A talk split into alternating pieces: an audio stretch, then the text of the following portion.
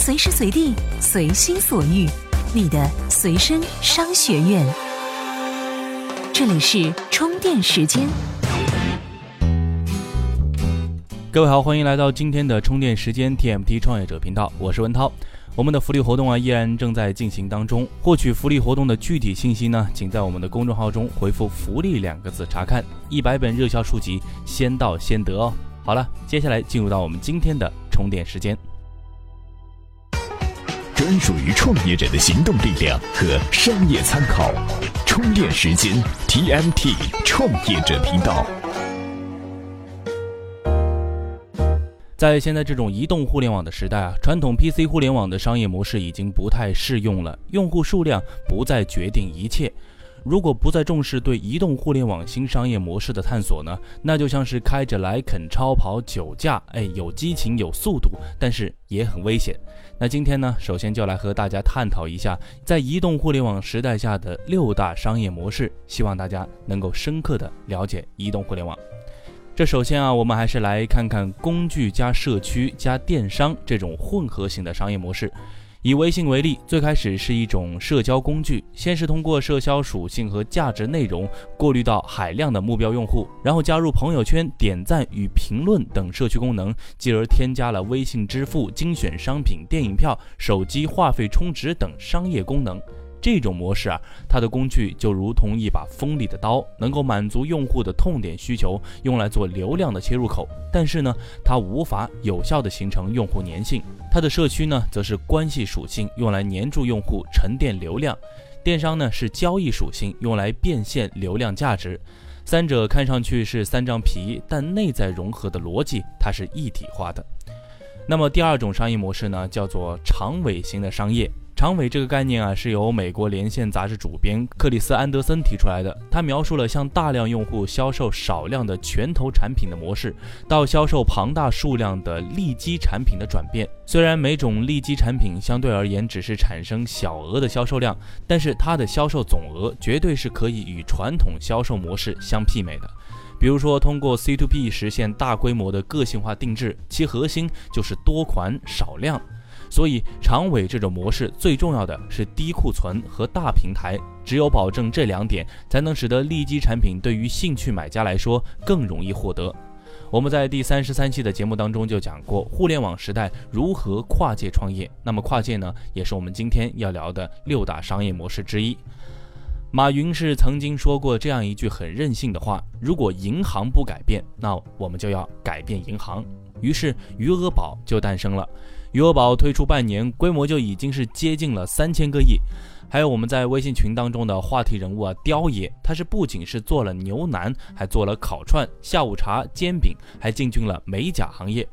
其实，互联网对于传统行业的颠覆啊，实际上就是利用高效率来整合低效率，对传统行业核心要素和生产关系的再分配，并以此来提升整个系统的效率。就像我们在第四十期节目当中所说的小米挥大刀砍价值链那样，互联网企业，它是通过减少渠道的损耗来降低成本，而传统行业呢，在进行互联网转型的时候，往往不愿意放弃依靠垄断或信息不对称带来的既得利益。仅仅是把互联网当成是一个工具，思考的是怎样提高组织效率，如何改善服务水平，以去获得更大的利润。所以，传统企业在转型过程中很容易受到资源、过程以及价值观的束缚。所以啊，对于传统企业来说，只要抓住传统行业价值链中的低效或者是高利润的环节，然后再利用互联网工具和互联网思维重新构建商业价值链，就有机会获得成功。那么具体的细节啊，大家可以回顾一下在第三十三期节目当中的第一篇文章，在这里呢就不再重复叙述了。那我们接下来要说说第四种商业模式，它就是免费。互联网加是一个注意力稀缺的时代，就比如我们在朋友圈中看完一条消息之后，马上又会被另一条更奇特的消息所吸引。那么，如何在无限的信息中获取有限的注意力，便成为了互联网加时代的核心命题。很多互联网企业都是以免费的产品吸引到很多的用户，然后通过新的产品或服务再构建新的商业模式，比如三六零安全卫士、腾讯 QQ 等。互联网颠覆传统企业的常用打法，就是在传统企业用来赚钱的领域进行免费，从而彻底是把传统企业的客户群给带走，继而转化成为流量，然后再利用延伸价值链或者是增值服务来实现盈利。这也就是我们常说的羊毛出在猪身上。那么这第五种模式啊，就是 O2O 的商业模式。马化腾曾经说过，移动互联网的地理位置信息带来了一个崭新的机遇，就是 O2O。二维码是线上和线下的关键入口，将后端蕴含的丰富资源是带到了前端。O2O 和二维码是移动开发者应该具备的基础能力。在这里呢，文涛还是想给大家说说 O2O 的定义。O2O 是 Online to Offline 的英文简称，主要是包括了两个场景，一个是线上到线下，用户在线上购买服务，再到线下实体享受服务。目前啊，这种类型是相对比较多的。二是线下到线上。用户通过线下实体店体验并选择好商品，然后通过线上下单来购买商品，这是比较狭隘的定义。那广义的来说啊，O2O 就是将互联网思维与传统产业相融合。未来的 O2O 将实现线上线下虚拟之间的深度融合，其模式的核心是基于平等、开放、互动、迭代、共享等互联网思维，利用高效率、低成本的互联网信息技术，改造传统产业链中的低效率环节。一号店联合董事长于刚认为，O2O 的核心价值是充分利用线上与线下渠道各自优势，让顾客实现全渠道的购物。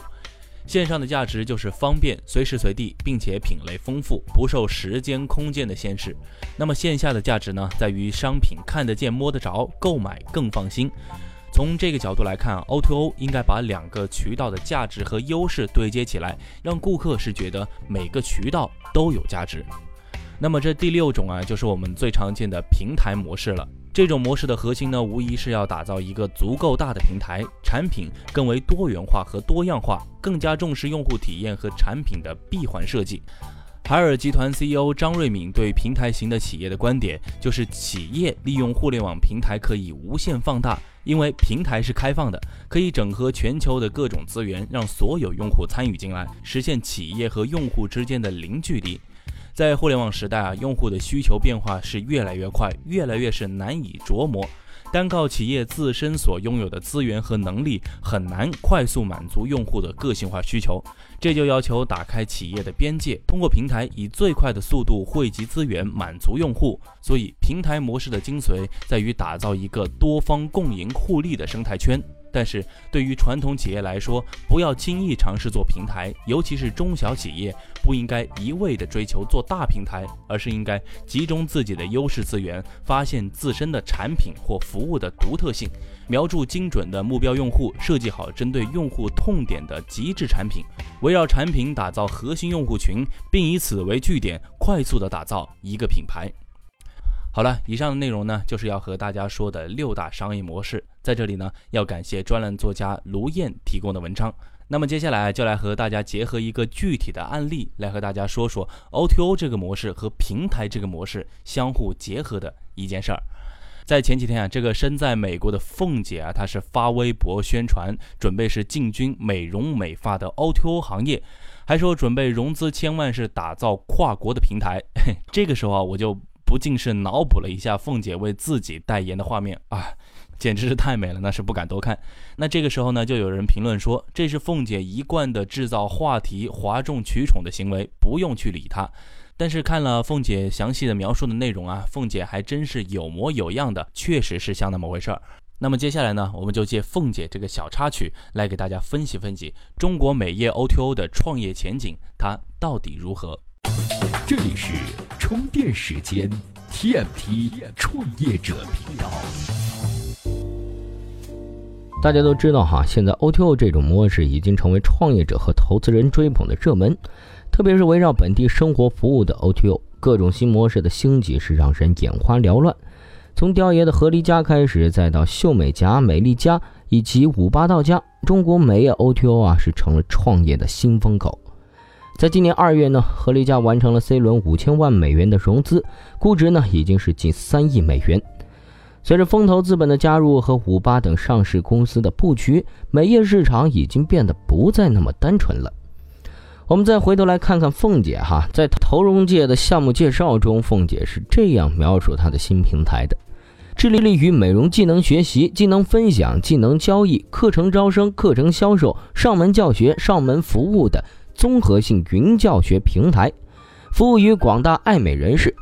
用户呢可以实现随时在线的学习自己想学的美甲、美睫等美容教程，或者联系美容老师上门指导服务。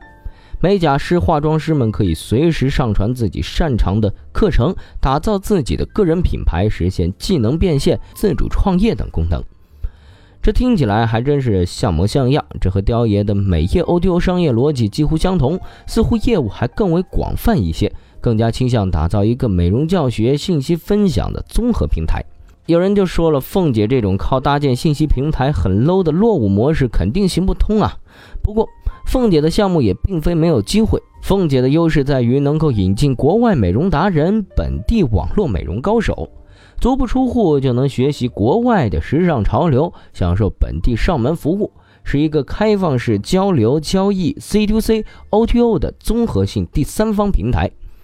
这里啊。我们不妨来看看其他国家美业 O T O 有哪些主流的方向。首先来看美国的 StyleSeat，这是个专门做美容的 O T O 平台，以七十万美元的天使投资和种子基金起步，主打为美容美发业主创建店铺位置分享、发型师简历、发型图片等信息的分享，还给客户提供消费建议等内容，是一个轻资产类型的 O T O 美容平台。其实呢，这才是真正意义上的平台。它并不承担组建美甲师、美容师和美发师这种庞大的队伍，和中国以合离家为主的美业 O T O 在商业模式上几乎没有太多的相同点。再来看看英国的瓦罕达，这是一个包括女性保健、女性美容和女性健康社区的网站，它为用户提供世界各地的综合性的美容 SPA、美发沙龙和保健中心信息。而用户呢，也可以通过 Wahanda 平台找到美业专家的建议，或是帮助解答一些保健或者美容方面的小知识，并且用户还可以在上面找到目前流行的美容保健趋势等等信息。二零一四年的十月呢，获得了两千六百万美元的融资，总融资金额已经达到三千七百六十万美元。根据中国美容经济年报报告显示啊，目前中国美业线下专业店有两三百万家，而且高度分散。全国统一品牌的连锁店没有一家能够占据百分之五的市场份额。在未来五年内，中国美容服务业营业总收入将会突破四万亿元。这么庞大的产业，依靠全产业链控局的合力家模式，不论是运营成本还是管理难度，都会是一个很大的挑战。而搭建一个类似饿了么、美团外卖这样的 O T O 平台，用平台建设去笼络中小美容店，凭借一个涵盖全国美容信息和预订功能的一站式 O T O 平台，深度挖掘美业产业巨大的潜在市场，这种模式的发展前景似乎更有故事可讲。